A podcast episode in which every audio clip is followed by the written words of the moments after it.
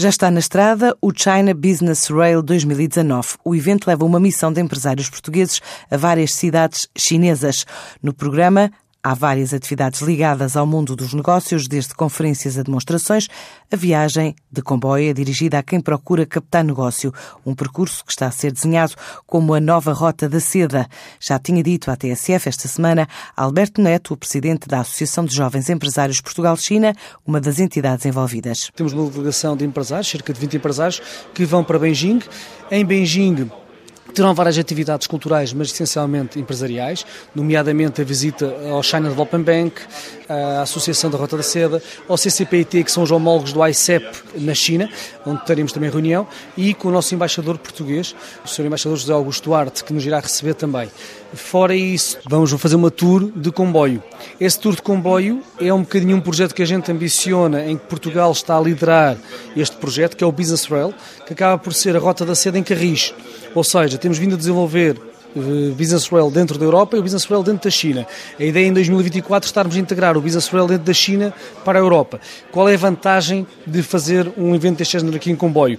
As pessoas estão atentas, não há forma de escapar, portanto estamos todos dentro do comboio, há a capacidade de fazer reuniões rápidas, speed meetings, e eh, podemos parar em várias cidades. E além do mais, é flexível, cada empresário entra e sai onde pode e onde quer. A gente começa em Beijing, Beijing vamos para Xangai, temos também dois eventos muito grandes em Xangai.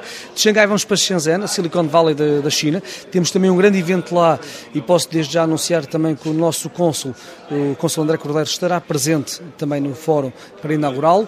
E de, eh, de Shenzhen iremos para Hong Kong.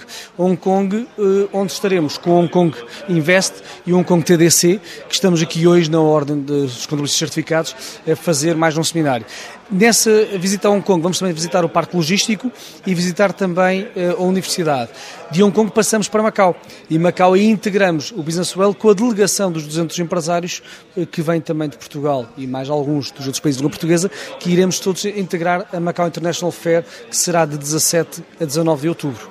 E uh, o que tem sido engraçado é que cada vez mais temos aumentado o espectro da ação, ou seja, Hoje em dia podemos esperar, desde o, tecido empresarial eh, tradicional mais ligado ao setor primário, eh, mas também muita tecnologia.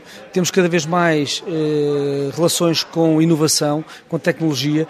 Temos também presença de municípios diversos que vão também tentar levar dentro dos seus próprios estantes um bocadinho da realidade empresarial que existe eh, e, acima de tudo, temos um, uma panóplia de, de, de, empresas que realmente estão à procura de oportunidades. Agora, a grande vantagem que temos também é que cada vez mais estamos a romper aquela situação normal do tecido empresarial ou dos, dos governos que normalmente estão à procura de exportar ou captar investimento, mas temos também uma delegação que está muito vocacionada, em termos de consultadoria, para triangular negócios. Ou seja, esta delegação deste ano, muitos dos empresários que vão, vão com eh, iniciativas, até porque vem também do Business Rail, da relação que vamos ter com o China Development Bank, para realmente pegarem projetos concretos que hoje em dia estão disponíveis, fundos de investimento da China para os países língua portuguesa e que não estão a ser potencializados e que não há projetos realmente concretizados. Portanto, tanto em Beijing como em Macau vamos ter uma grande aproximação ao China Development Bank, de forma a que realmente haja entrega de propostas concretas para que o banco possa,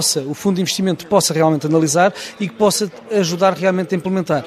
O que é que isto interessa? É, é extremamente interessante porque permite as empresas portuguesas poderem ser líderes em consórcios, serem líderes neste tipo de triangulação de negócios que normalmente estão associadas à implementação de projetos, de infraestruturas ou de matéria-prima e que permite haver uma triangulação entre equipas portuguesas com as equipas locais em África com a parte chinesa. O programa desta viagem de negócios vai terminar assim dia 20 com o grupo de participantes a entrar na Feira Internacional de Macau, que este ano tem Cabo Verde como país convidado.